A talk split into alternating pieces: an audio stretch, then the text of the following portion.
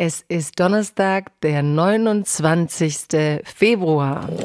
Wie oft darf der Mensch das sagen? Apokalypse und Filterkaffee. Die frisch gebrühten Schlagzeilen des Tages mit Jakoda Marinic.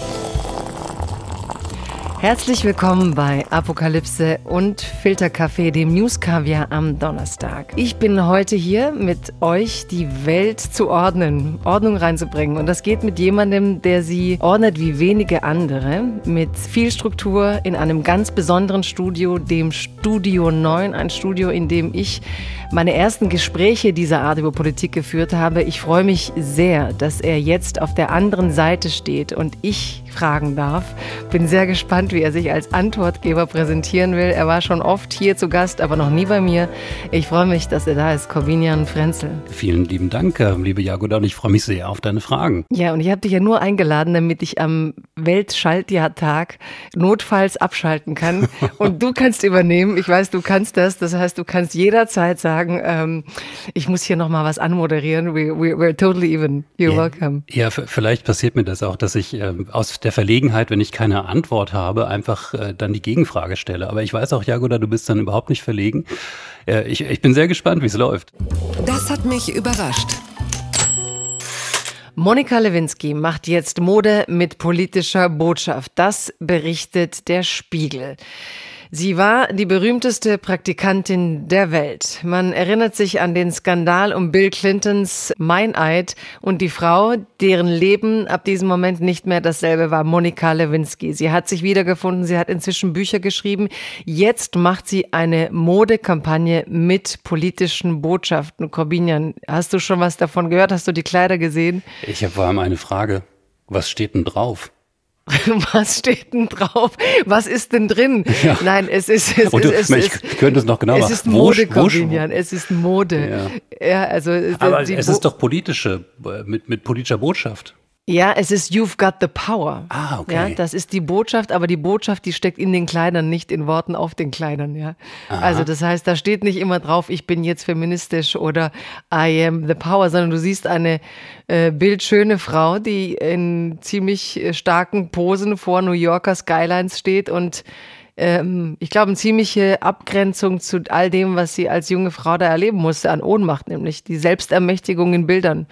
Ist sie ein gutes ähm, Testimonial für die Kampagne? Ähm, ja, ich sage jetzt einfach ja. Ich möchte daran glauben, dass es so ist und ich bin wirklich mal gespannt, wie das äh, eigentlich in Amerika ankommt, also wie, welche, welche Figur sie da mittlerweile eigentlich ist äh, und welche sie macht. Ähm, und deswegen erspare ich äh, uns allen jetzt auch alle möglichen Gedanken und Assoziationen, die mir irgendwie einfallen bei dem Thema. Weil ja, sag doch mal eine. Das ist voll die Geheimnisgrämerei. Ja, nee, aber ach, das, das Schlimme bei Monika Lewinsky ist halt, dass, dass einem da immer so, also die Frau ist halt leider Gottes so stark mit dieser Geschichte verbunden, dass ich, wie soll ich sagen, also dass, dass, dass man sich dann sofort äh, äh gleich stoppen muss, dass man nicht irgendwelche na, Monika Lewinsky, Mode. Ja, aber das Kleid. ist doch, das ist halt der fehlende Amerikaner in dir. Ja. US-Amerikaner. Ja. Weil das ist die Geschichte, deswegen ist sie die perfekte Frau für die Kampagne, weil sie hat das damals erlebt, ihr wurde ihr Bild in den Medien aus den Händen gerissen und jetzt steht sie da in ihrer Kraft wieder auferstanden, wie Phönix aus der Asche. You've got the power. Okay. Das ist Amerika. So wird sich Amerika neu erfinden, auch jetzt nach und nie wieder mit Donald Trump. Das ist meine Prise Optimismus, okay. mein Salzstreuerpfeffer Pfeffer in Apokalypse und Filterkaffee, damit der Kaffee endlich mal besser schmeckt. Und, und in bester amerikanischer Manier, die wievielte Auferstehung der Monika Lewinsky ist das in dieser Hinsicht? Ich glaube, es ist erst die zweite. Ja? Sie hat ein Buch geschrieben und nach diesem Buch macht sie jetzt die Kampagne. Also okay. ich finde es sehr plausibel. Die Schlagzeile des Tages. Polizei findet Waffen und offenbar auch Sprengstoff im Haus von Daniela Klette. Das berichtet der Deutschlandfunk in der Berliner Mietswohnung der mutmaßlichen RAF-Terroristin Daniela Klette hat die Polizei Waffen gefunden. Das bestätigt eine Sprecherin des Landeskriminalamtes Niedersachsen. Medien berichten darüber hinaus über einen möglichen Fund von Sprengstoff. Ist die Story von der harmlosen Capoeira-Frau, die irgendwo in Kreuzberg inzwischen friedlich, heimlich um ihr Leben geht, damit beendet? Und ist es klar, dass tatsächlich kriminelle Energie noch immer in dieser Frau mitten in Berlin über Jahrzehnte sich gehalten hat? Hm, man muss leider davon ausgehen. Ne? Also das hätte bis vor wenigen Stunden eigentlich noch eine, eine fast schon versöhnlich stimmende ähm, Geschichte werden können, wie man sieht, wie so ähm, der Terror sich im Alltag, im, im Capoeira-Kurs in irgendeiner kleinen, unscheinbaren Berliner Wohnung verliert, in so einem Alltagsleben und dann macht so eine Meldung deutlich, wow, da ist, warum auch immer, offenbar noch dieses terroristische Potenzial. Ich meine, die, die spannende Frage ist natürlich auch, wozu, warum? Ne? Also war, Was plant sie? Mit wem? war, sind das Leftovers? Also war das einfach Aha. irgendwo noch da und man wusste nicht, wohin damit? Oder, oder gibt es da wirklich reale Ideen, ähm, was man damit noch machen könnte? Also das ist ja eigentlich eher das, das Erschreckende daran. Ja, vor allem eine, die, die, die haben Gegenstände rausgetragen, die einer kleineren Granate ähnelten. Ja, jetzt stell dir das irgendwie diese, dieses absurde Leben vor. Du gehst raus mit deinen äh, ja immer noch schwarzen Haaren in den Capoeira-Kurs, lässt dich auf Facebook ablichten, Leute machen Podcasts über dich, es popkulturalisiert sich eigentlich dein kriminelles Verbrechen. Die hat immerhin äh, ne, eines Mordes verdächtigt und schwere Raubüberfälle zwischen 99 und 2016. Und gleichzeitig hordest du zu Hause im Ortsteil Kreuzberg 20 Jahre lang granatenähnliche Munition, die man jetzt inspizieren wird, was genau es ist. Also Mhm. es ist schon, Es ist, kann ich an dieser Stelle sagen, so ungefähr einen guten Kilometer von mir hier entfernt, äh, von, von meiner Wohnung in Berlin-Kreuzberg. Ähm, also wenn ich mir vorstelle, dass das ähm, jetzt, sagen wir mal, eine islamistische Terrorzelle ist oder auch eine ähm, Nazi-Terrorzelle, die hochgenommen würde, dann würde mich das äh, höchst beunruhigen. Und ähm, insofern kann ich da auch nicht so komplett ruhig drauf schauen, auch wenn es sich irgendwie total absurd anfühlt. Linksterrorismus äh, in, in Deutschland im Jahr 2024 fühlt sich irgendwie so ähm, unvorstellbar an, weil man sich auch fragt, was ist eigentlich eure Agenda? Gibt es noch eine Agenda oder ist es wirklich eigentlich auch nur noch diese, diese Kriminalität, äh, die so ein bisschen Selbsterhaltungstrieb ist? Ne? Also regelmäßig mal eine Bank überfallen, damit man wieder genug Geld hat oder so. Äh, dann für die Bank überfallen, so fit wäre sie ja gar nicht mehr. Also Ja. es, es, es wird jetzt gerade inspiziert, Kampfmittel, Räumdienst. Ich bin gespannt, was da rauskommt. Und so wie du sagst, hat sie noch mit anderen Leuten zu tun? Weißt du, was, was, was macht sie damit? Oder kannst du, wenn du einmal so warst, schwer da rauskommen? Weißt du, kommst du einfach nicht aus dieser Art des äh, geheimen äh, kriminellen Lebens raus? Es, ich bin Also das hat sicherlich, ne, also diese tragische Komponente auch, ne? Also dieses Herauskommen, wobei man ja bis zu diesem, bis zu dieser Meldung, bis zu dieser Nachricht dachte, ähm, klar kommst du da nicht mehr raus, äh, ohne eben Gefahr zu laufen, lebenslang oder für viele Jahre ins Gefängnis zu kommen, aber du hast vielleicht dieser Grundidee abgeschworen, dass du mit einem bewaffneten Kampf irgendwas ändern kannst. Ich meine, die RAF hat sich 1998 offiziell per, per Schreiben sozusagen an die Öffentlichkeit aufgelöst, also hatte ja eigentlich auch angekündigt, es ist vorbei. Ähm, Inwieweit das jetzt wirklich im Prinzip so Übrigbleibsel sind oder da noch mehr dahinter steckt. Ich meine, das zeigt vor allem, ich, ich muss äh, gestehen, dass ich erst dachte, als diese Meldung kam, warum hat eigentlich die Justiz und die Polizei noch so viel Energie reingesteckt in eigentlich so eine Sache, wo man das Gefühl hat, es ist auch ein bisschen abgeschlossene bundesrepublikanische Geschichte. Wenn sich das jetzt alles, das sind ja jetzt erste Meldungen, aber wenn sich das bewahrheitet, ähm, dann zeigt sich, es ähm, ist offenbar doch eine richtige und gute Ermittlungsenergie, die da reingeflossen ist. Ähm, denn da war ein bisschen mehr als so eine RAF-Rentnerin am Werke. Ja, noch ist ein möglicher Fund von Sprengstoff. Wir werden mehr erfahren. Das ist ja wohl nicht euer Ernst. Gastbeitrag von Ilker Çatak. Zu früh gefreut. Es ist eine der Themen, die mich auch am meisten berührt haben gestern. Es hieß Sandra Hüller, Wim Wenders, das Lehrerzimmer. Bei den Oscar-Nominierungen bestechen deutsche Talente. So stand es kürzlich bei einem großen deutschen Medium auf der Homepage. Im Fließtext fehlt der Name des Regisseurs von Das Lehrerzimmer komplett. Er lautet Ilker Çatak. Chatak hat nun in einem Gastbeitrag in der Zeit über den Rassismus geschrieben, den er erlebt schon lange, aber vor allem nach der Nominierung seines Films für den Oscar. Zitat, in den Tagen nach der Oscar-Nominierung verstand ich, du kannst noch so viel leisten, aber neben anderen echten Deutschen wirst du immer nur der andere bleiben. Ob die Journalistinnen hier bewusst oder unbewusst vorgehen, spielt keine Rolle. Denn wie oben schon beschrieben, ist auch Ignoranz eine Form der Ausgrenzung, eine Form von Rassismus. Und ja, heute stelle ich mich mit breiter Brust hier hin und nenne das Kind beim Namen. Wir reden von Rassismus. Ilke Chatak, ist das was, was dich berührt, was dich anfasst? Ähm, ja, aber ich muss gestehen, erst als ich es gelesen hatte. Äh, vorher ist das an mir vorbeigegangen. Ähm, ich gehöre wahrscheinlich jetzt nicht zu den Journalisten, die, die breit darüber berichtet haben. Du machst ja auch nicht Kultur, ne? Nicht, nicht so direkt. Aber es hätte, äh, ich, ich will es ehrlich benennen, auch in meinem, du hast es ja genannt, in meinem täglichen Podcast Studio 9. Ähm, es hätte mir passieren können. Ich habe gleich drüber nachgedacht, hätte mir das passieren können. Ähm, und ich, ich will es nicht ausschließen, denn in diesem Gastbeitrag in der Zeit äh, schreibt Ilka Chatak nämlich auch wirklich einen interessanten Satz, den habe ich mir extra notiert. Rassismus hat viele Facetten, Faulheit und Ignoranz gehören dazu. Und ähm, ich habe mich jetzt nicht unbedingt bei der Ignoranz getroffen gefühlt, sondern eher bei dieser Frage der Faulheit. Ne? Also wie schnell geht man darüber hinweg, weil man denkt, ah, okay, ne, also den Namen, keine Ahnung, äh, Center Berger oder andere habe ich natürlich sozusagen Intus, den, da muss ich gar nicht groß nachgucken und bei anderen Sachen ist es ein bisschen schwieriger. Man, man wählt den ja, einfachen Corbinian, Weg. Ne? da möchte ich jetzt weniger nett zu dir sein. Ich kenne hm. dich ja schon ein bisschen und ich darf dich hier duzen. Das ja. ist ja sehr, sehr angenehm, merke ich gerade. Ähm, und ich finde schon, dass äh, Faulheit ist so die nicest Ausrede. Du hast ja schon viele Leute wie mich im Studio gehabt und, ähm, und die Themen sind ja präsent in der Bundesrepublik Deutschland. Deutschland. Und dass dieser Mann im Jahr 2024, ne, wir hatten, äh, wie ist er, der Kanadier, der Justin Trudeau, der sagt quasi jetzt 2016 oder was war es?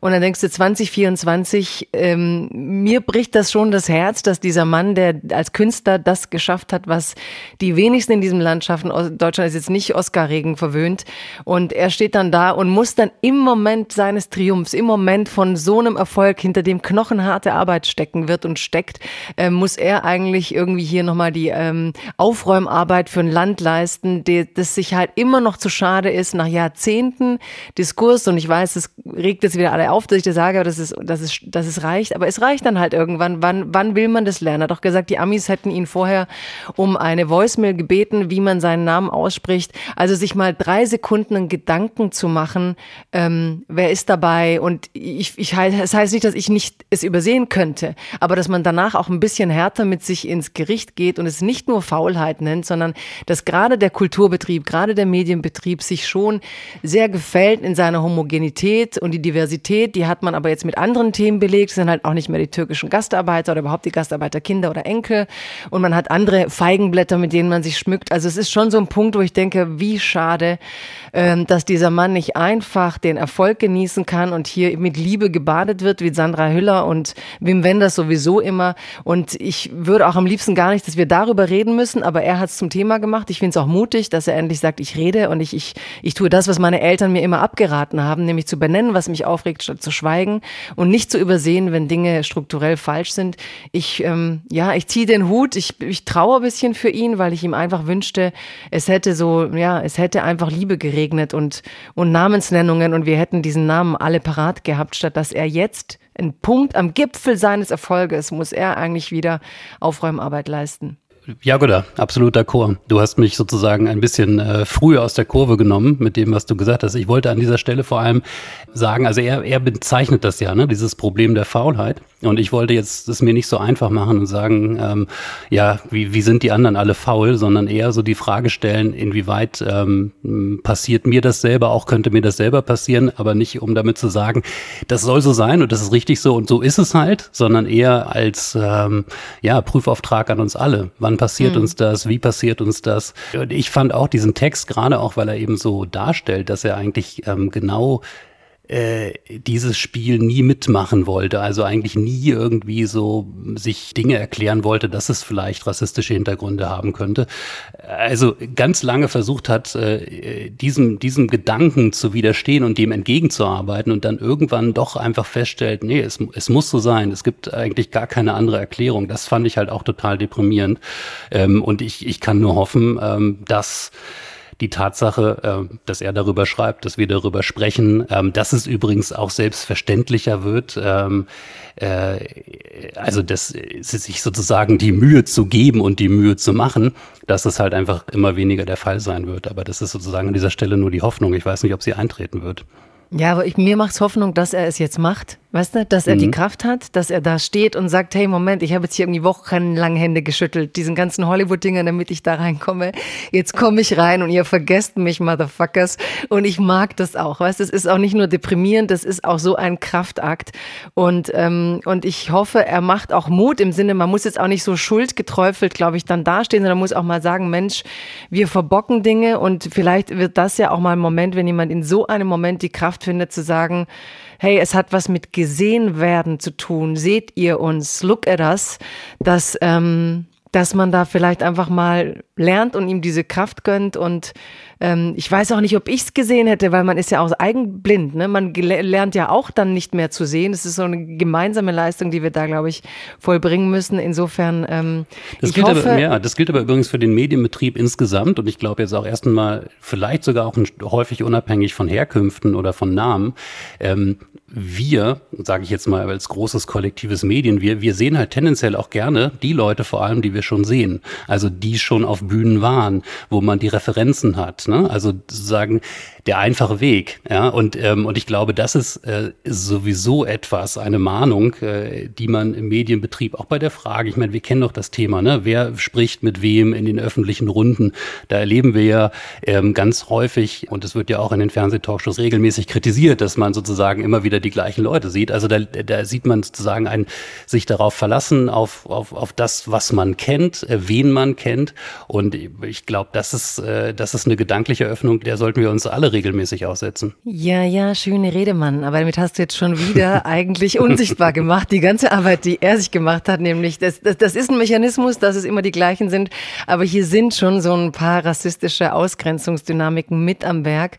Und ich glaube, es wäre doch zu einfach, dann, da würde sagen, ja, der Medienbetrieb guckt ja immer nur die, die er kennt. Ähm, weil ich bin schon sicher, wenn du irgendwo zu einer Oscar-Nominierung kommst und du heißt, ähm, sehen wir auch bei Sandra Hüller, was für ein Durchbruch das jetzt bedeutet, die letzten Preise. Sie war vorher bekannt, aber was jetzt passiert, ist Ruhm. Mhm. So, also I think we gotta learn. Und ich gehe jetzt mal mit dir weiter. Werbung. Mein heutiger Partner ist Barissimo die Kaffee-Eigenmarke von Aldi. Ah, ist das nicht eine herrliche Vorstellung? Ihr sitzt in eurem Lieblingscafé draußen in der Sonne, ihr genießt einen herrlichen Espresso in Barista-Qualität und dann fällt euch ein, ja, ich, ich wohne ja auf dem Land. Ich wohne ja irgendwo in der Peripherie. Es gibt ja gar kein schönes Café, wo ich mich hinsetzen kann. Aber ich habe einen Stuhl, ich habe einen Tisch, ich habe einen Garten und ich habe Barissimo. Barissimo von Aldi. Das ist äh, ganz fantastisch, denn man kann sich eine kleine Auszeit mit Barissimo gönnen. Die kleine Auszeit, das bedeutet, mit Barissimo wird das Leben einfach bonissimo. Und das Issimo steckt bei der neuen Kaffee-Eigenmarke Barissimo von Aldi schon mit drin. Barissimo, das ist Barista, Qualität zum Original Aldi-Preis und man muss auf nichts verzichten. Denn man kann sich seinen Daily Coffee in Barista-Qualität jeden Tag leisten und natürlich auch genießen. Es gibt ganze Bohnen, Kaffeepads, Kaffeepulver für die Maschine und Kaffeekapseln, quasi alles, was das Herz begehrt und für jeden Geschmack ist etwas dabei. Ah, fantastisch und schöner Espresso Macchiato, das wäre doch jetzt genau das Richtige. Ne? Also mach dein Leben Barissimo exklusiv bei Aldi. Alle Infos zur Eigenmarke von Aldi findest du auf aldi-nord.de slash Barissimo oder auf aldi-onlineshop.de, aber natürlich auch wie immer in den Show Notes. Und es tut mir wirklich leid, ich habe keine Zeit mehr. Ich muss mir jetzt erstmal einen Kaffee machen. Unterm Radar. Zentrale für Wachsamkeit.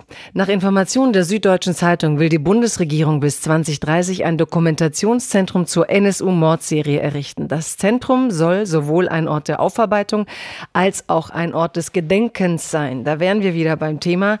Der Standort steht noch nicht fest. Die Bundesregierung will die Frage aber noch in diesem Jahr entscheiden. Gestern wurden die Pläne den Angehörigen der Opfer präsentiert und sollen anschließend veröffentlicht werden.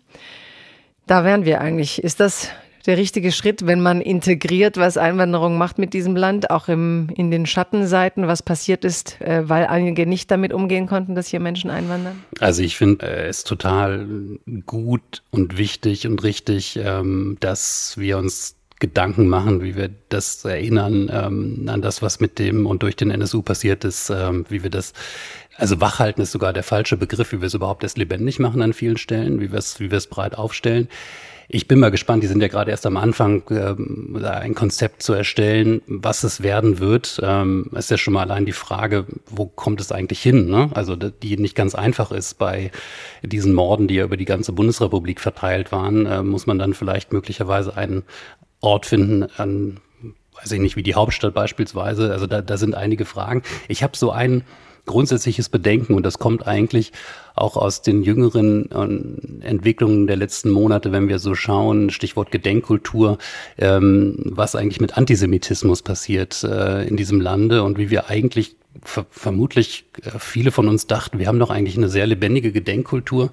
Ähm, und trotzdem ist da etwas total stark und virulent und vielleicht sogar wieder am stärker werden, was mich eben zu diesem Gedanken führt. Wie muss man eigentlich ein NSU-Gedenken und eine Gedenkstätte aufziehen? Ist eine Stätte vielleicht der richtige Ort oder laufen wir da auch Gefahr, dass da möglicherweise so Institutionalisierung stattfinden, so eine Art äh, Versuch, ähm, also so eine Ersatzhandlung, indem wir einen Ort schaffen, ähm, dass das dann schon reichen muss. Und ich glaube, man muss total darauf achten bei solchen Konzepten, dass da nicht nur irgendwie Gebäude entstehen, sondern dass man so eine gesellschaftliche Verankerung von, von Debatten, von, von Lernen daraus eigentlich wirklich hinkriegt und nicht im Prinzip sich begnügt, am Ende irgendwo ein Dokumentationszentrum zu haben.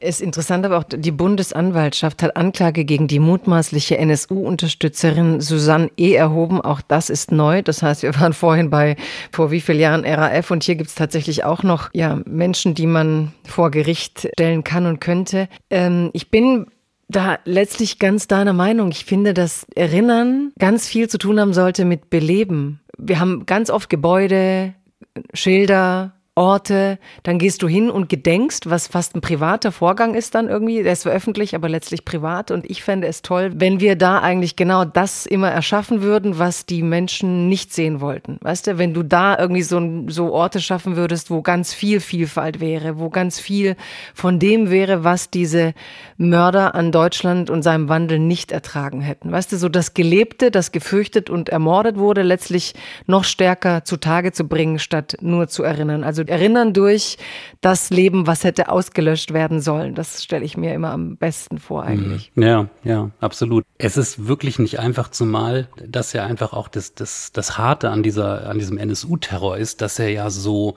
so still und leise und ohne Bekenntnisse ähm, über das Land gekommen ist. Ne? Also auch im Unterschied zum RAF-Terror, wo es ja immer eine ganz klare Bekenntniskultur gab und gerade ja das perfide war, dieses, dieses sich nicht bekennen, das eben Platz gemacht wurde für diesen Alltagsrassismus äh, aus der Gesellschaft heraus, den dann ganz viele der Betroffenen, der Angehörigen, der Hinterbliebenen erfahren haben.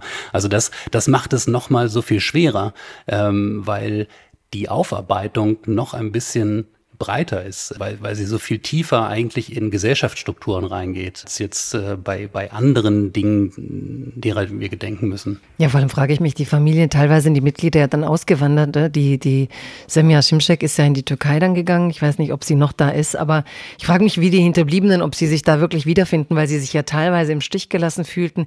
Sagen wir mal so, die Ambition dass das Land irgendwie damit umgehen möchte und es nicht vertuschen möchte, es nicht vergessen lassen möchte, ähm, ist immerhin eher ein edler Versuch. Die gute Tat des Tages.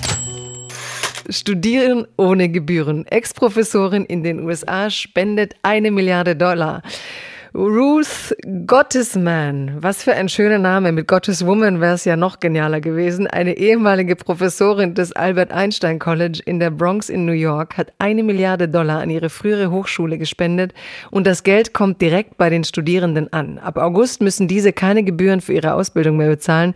An der Hochschule werden Medizinerinnen und Mediziner ausgebildet. Bisher kostete das Studium rund 60.000 Dollar im Jahr. In einem Video, das auf ehemaligem Twitter zu sehen ist, August brechen die Studierenden in Jubel aus, nachdem Ruth Gottesman die Spende angekündigt hatte. Es ist die größte Schenkung dieser Art in der Geschichte der USA. Good News ist Good News, oder? Good News, ja. Also ja, ich mache erstmal ja, Punkt, super, ja, toll, dass ja. eine Frau das macht. Jetzt könnten wir natürlich so aus dieser europäischen Perspektive anfangen ne, und sagen, ach, ist das nicht Aufgabe eigentlich der öffentlichen Infrastruktur des Staates, kostenlose Bildung äh, sicherzustellen? Und wo kommt das Geld eigentlich her? Ich habe extra Du könntest aber nach. auch sagen, ist es nicht viel besser, wenn man das sieht, dass wir mal unsere kostenlose Bildung ein bisschen anders wertschätzen könnten?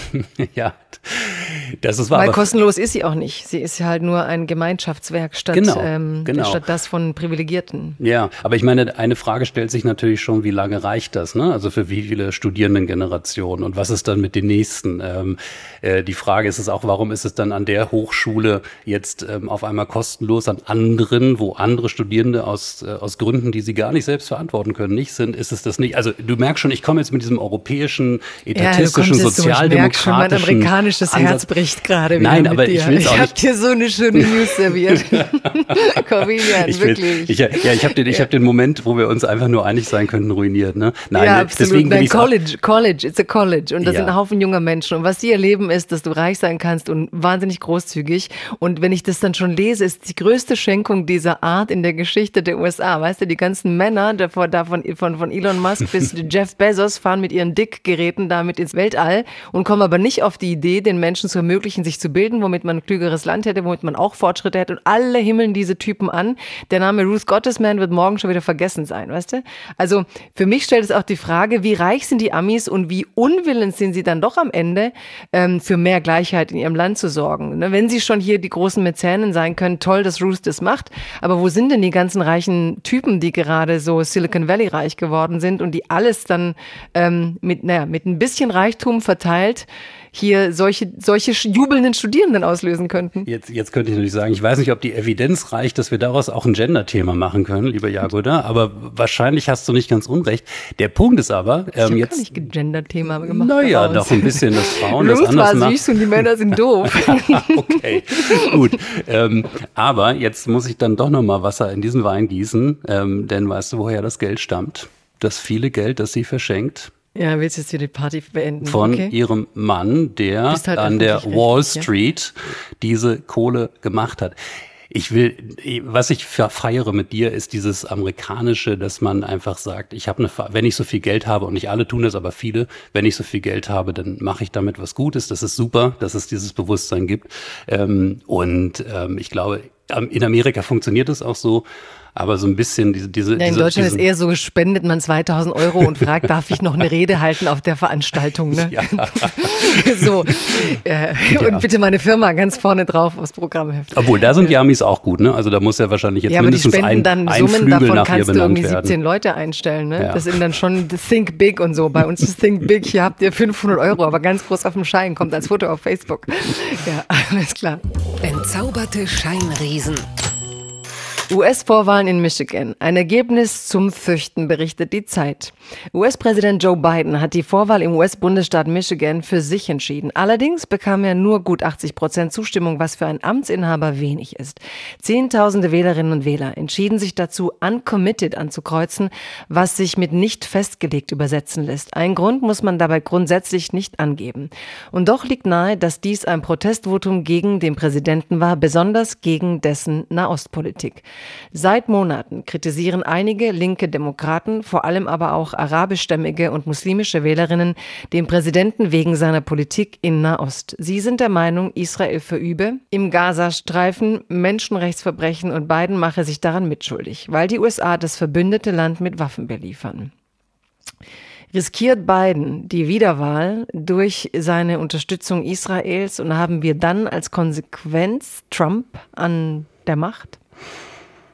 Tja, also ich hoffe nicht. Ich hoffe, dass äh, dann Wähler, wenn sie dann wirklich im November diese Alternative, so wie es sich hier abzeichnet, Joe Biden oder Donald Trump auf den Wahlzetteln finden oder in den Wahlmaschinen, dass sie dann doch nochmal drüber nachdenken, was das größere Übel ist. Und das ist ja häufig Demokratie, dass man einfach ähm, das größere Übel ausmacht und das geringere wählt. Aus dieser Perspektive. Ich frage mich auch, was sollte Joe Biden an dieser Stelle machen? Also sollte er aus dann wären es ja wahltaktische Überlegungen. Aus wahltaktischen Überlegungen seine Israel-Politik ändern. Das fände ich ähm, angesichts dessen, worum es da auch ähm, in der Weltpolitik und im Nahen Osten geht, ähm, sehr klein. Ähm, zumal, das muss man ja sagen, Joe Biden für einen amerikanischen Präsident in einer unglaublichen Deutlichkeit die israelische Regierung kritisiert, sagt, was es geben soll, was es nicht geben soll, einen Waffenstillstand ja auch ähm, einfordert. Insofern finde ich diese Forderungen, die da ähm, offenbar Ausdruck finden in dieser in, in diesem Wahlergebnis. Aber interessant ist ja, dass es nicht reicht. Also interessant ist es, dass es einigen nicht reicht. Dazu ja. gehören, das beschreiben ja auch schon viele, gerade die Jüngeren, die an den Unis, äh, ne, sagen wir mal, durch postkoloniale Perspektiven da eher einen palästinanahen Blick haben und äh, die dann auch die Israel-Politik Joe Bidens ganz falsch finden. Also wenn es nicht reicht und er weiß, er muss es ähm, er muss es anders angehen, um an der Macht zu bleiben, um sein eigenes Land nicht an ähm, den totalitären denk, totalitär denkenden Trump zu verlieren. Es ist schon ein gewisser Fatalismus der Geschichte. Mhm, auf jeden Fall, aber ich glaube gerade, also es gilt generell für Politik, aber ich glaube gerade nochmal in diesen großen außenpolitischen Fragen, man muss das Richtige tun oder man, muss das tun, was man für das Richtige hält, was auch immer das Richtige ist. Ähm, also ich fände es, fände es äh, schwierig, ähm, wenn Joe Biden da jetzt eine politische Kehrtwende vollziehen müsste. Und vor allem, worin bestünde die? Die Rhetorik, habe ich ja gesagt, ist ja eigentlich schon sehr klar von Joe Biden und seiner Regierung, übrigens auch von anderen westlichen Regierungen, auch von der deutschen Regierung. Es gibt natürlich ein entscheidendes Mittel, die Militärhilfe, die Israel von den USA kriegt.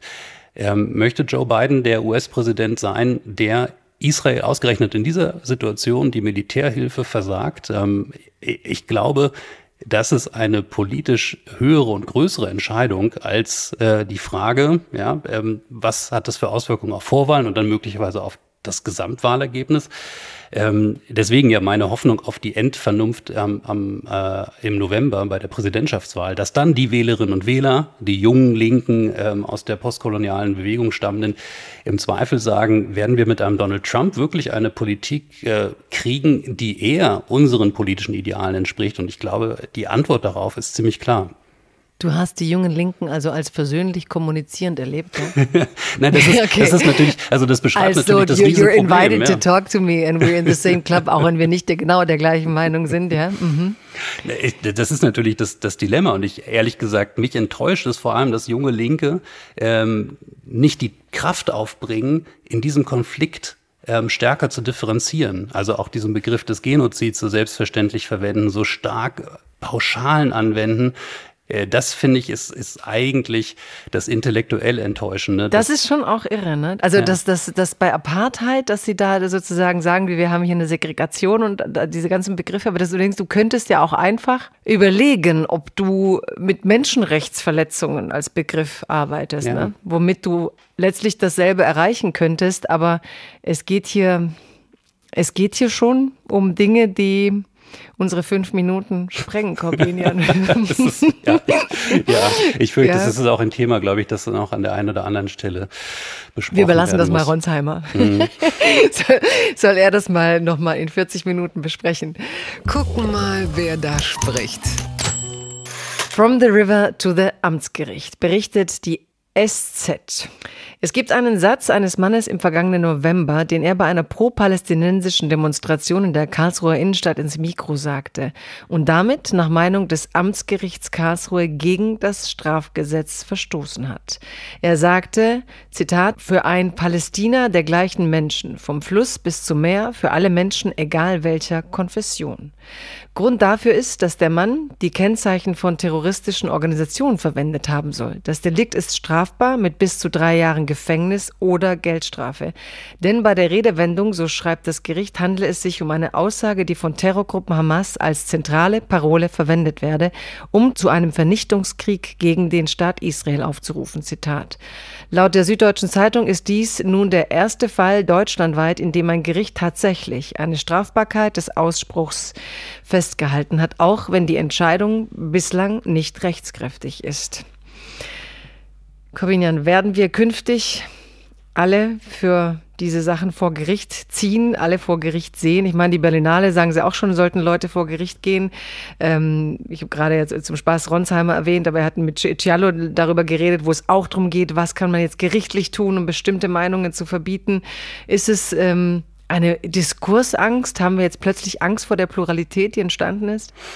Na, vor allem gibt es das unglaubliche Bedürfnis, ähm, es so eindeutig beschreiben und festlegen zu können, ab wann äh, Antisemitismus beginnt, ab wann ja wirklich sozusagen Aufforderungen zu Straftaten beginnen, wenn man sich, und da, da sind wir eigentlich auch bei dem vorherigen Thema, wieder das Einfordern von differenzierend zuhören. Wenn man diese Aussage hört, da hat ja dieser Demonstrationsteilnehmer mit dieser Aussage auch wirklich auf eine interessante Art und Weise gespielt, weil er im Prinzip sagt, ähm, also eine ganz wunderbar humanistische No Borders äh, und No Religions äh, äh, Idee da reinbringt und sagt, hört doch auf äh, mit dieser Frage, wem gehört eigentlich das Land? Das gehört allen Menschen, die dort leben, egal was sie denken, was sie glauben, ob sie überhaupt was glauben. Das heißt, ähm, wenn man dieser Aussage zuhört, kann man eigentlich gar nicht ähm, ernsthaft dazu kommen, da etwas beanstanden zu können, sage ich jetzt mal ganz ungeschützt, unjuristisch an dieser Stelle, ähm, weil es natürlich auch, es, es beschreibt einfach eine, eine, eine Debattenverhärtung, wo einzelne kurze Schlagworte schon reichen und sich Leute verorten ähm, oder ähm, Leute anderswo verorten, die so etwas gebrauchen. Woanders ist es auch beschissen. Wonka Schokoladenfest in Trister Lagerhalle endet mit Tränen. Das berichtet der Spiegel. Und wo wären wir ohne solche Nachrichten? Riesige Pilze, Zuckerstangen und Schokoladenbrunnen, genau wie bei Willy Wonka und seiner Schokoladenfabrik im Film. Das versprach die Werbung für einen Themenpark mit dem Namen Willy's Chocolate Experience in einem Vorort von Glasgow. Der stolze Preis von umgerechnet 40 Euro sollte das schon wert sein. Doch die Realität war dann ganz trist. Eine spärlich dekorierte Lagerhalle mit einem paar paar Plastikrequisiten, eine kleine Hüftburg und einige an die Wände gepinnte Kulissen. Nach heftigem Protest von Eltern und Kindern musste Willys Chocolate Experience schließlich nach der Hälfte der Zeit abgebrochen werden. Sogar die Polizei musste anrücken. In einer Erklärung entschuldigte sich der Veranstalter. Leider sei man selbst in letzter Minute von anderen im Stich gelassen worden. Wir haben unser Bestes gegeben, um die Veranstaltung fortzusetzen und durchzuziehen und müssen nun feststellen, dass wir sie wahrscheinlich gleich am Morgen hätten absagen sollen. Besucher würden ihr Geld zurück zurückbekommen. Ähm, wie es um deine Chocolate Fabric Fabrik? Du bist ja auch eine. Was ist Problem? Tiramisu Fabrik. Wie würde es dir gehen, da zu landen?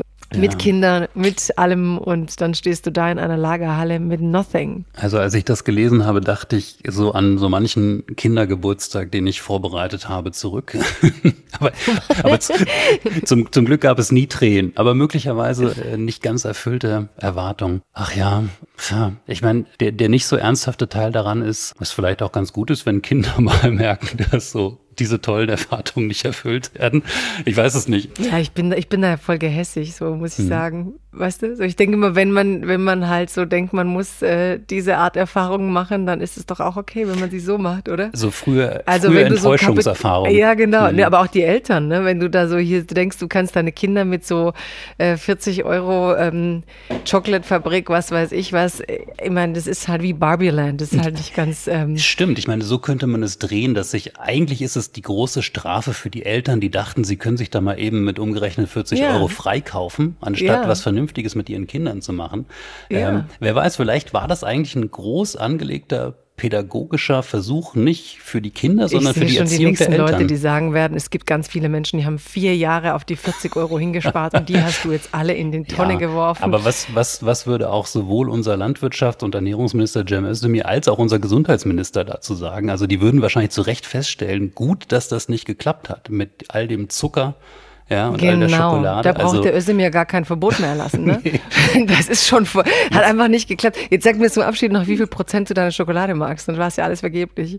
Ach so, also ich bin ja, und das ist jetzt, ähm, ich, ich glaube, die sozial gewünschte Antwort, wenn man als Connoisseur gelten will, dann muss man immer sagen, möglichst hoher Kakaogehalt. Ne? Also je dunkler, desto besser. Was machst du, Vollmilch? Oder? Ja, bei mir geht's eher so oh. in die Richtung. Ja, das oh. ist, ähm, also es, ja, okay. es, es tut mir leid, da bin ich. Ähm, ich beschenke dich demnächst mit Vollwert Schokolade. Schokolade ab 87 Prozent. Aber sie, sie darf gerne ähm, teuer sein. Ich habe ja mal ein paar Jahre in Brüssel gelebt und wenn es ähm, etwas ja, gibt, ich was weiß, man in eigentlich Brüssel schenkst du immer total gute Schokolade. Ja, du ja, schenkst ich- Schokoladen, die dir gar nicht schmecken, glaube ich. Äh, Nein, aber auch da gibt's natürlich Abstufungen. Ja? Also auch in diesem Bereich der Milchschokolade, das ist ja eigentlich viel zu profan. Ja, aber ich meine, es gibt am, ähm, in, in Brüssel die verschiedensten Schokoladenfabrikanten und da habe ich häufig sehe meine schon, Sonntage Corvinian verbracht. Ja. Frenzels Chocolate Fabric Experience, 43 Euro. Ab Ja, ich wollte gerade sagen, also das, das wird 9. aber, also 40, 40 Euro, ehrlich gesagt, ich fand das ja, ähm, ich kenne ja auch mittlerweile so ein bisschen durch meine Kinder auch so Preise von solchen Vergnügungsparks und Du ich fand fandst es 40 billig? Euro fast schon billig. Also es war klar, dass das nicht klappen kann, wenn man da nicht mindestens mit 80 Euro einsteigt.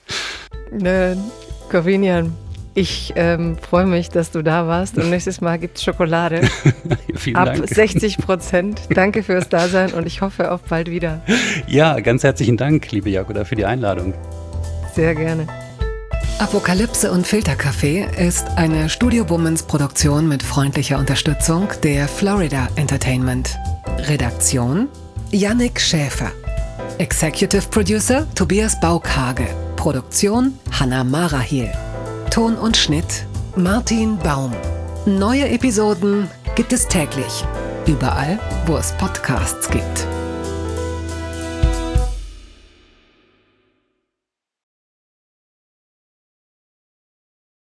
Ich dachte ja, wir machen einen Podcast zusammen, Joko, und dann ähm, hängen wir einfach ab, einmal die Woche, unterhalten uns ein bisschen lustige Alltagsbeobachtung, manchmal politisches Ja. Take, dies, das, Feierabend. Was stattdessen passiert, ich muss Sport machen. Schöne Naja. Scheiße. Auf eine gewisse Art und Weise ist es aber auch abhängend. Ne? ja gut, ähm, das ist aber so, so eine Entwicklung, die man natürlich nicht kommen sieht, wenn man einen Podcast beginnt, wo man aber, wenn man einen Podcast hat, wie wir beide, der jeden Donnerstag erscheint, äh, und Sunset Club heißt, sehr dankbar darüber ist, dass zum Beispiel ein Gast wie Kai Pflaume sagt, hast du nicht Bock auf eine Klimmzug-Challenge? Ja, und jetzt mache ich seit zweieinhalb Monaten, trainiere ich Klimmzüge. Bald ist es soweit. Die große Auflösung, habe ich es geschafft, einen Klimmzug zu schaffen. Also habe ich es geschafft, ihn zu schaffen. Und die Laune ist im Keller bei mir, außer natürlich, wenn wir uns unterhalten miteinander. Aber den Rest der Zeit, den ich nicht mit dir Podcast mache, mache ich ja Sport. Ja, äh, schaltet doch einfach ein und hört rein. Wir würden uns sehr freuen. Und wenn es euch nicht gefällt, sagt bitte keinem.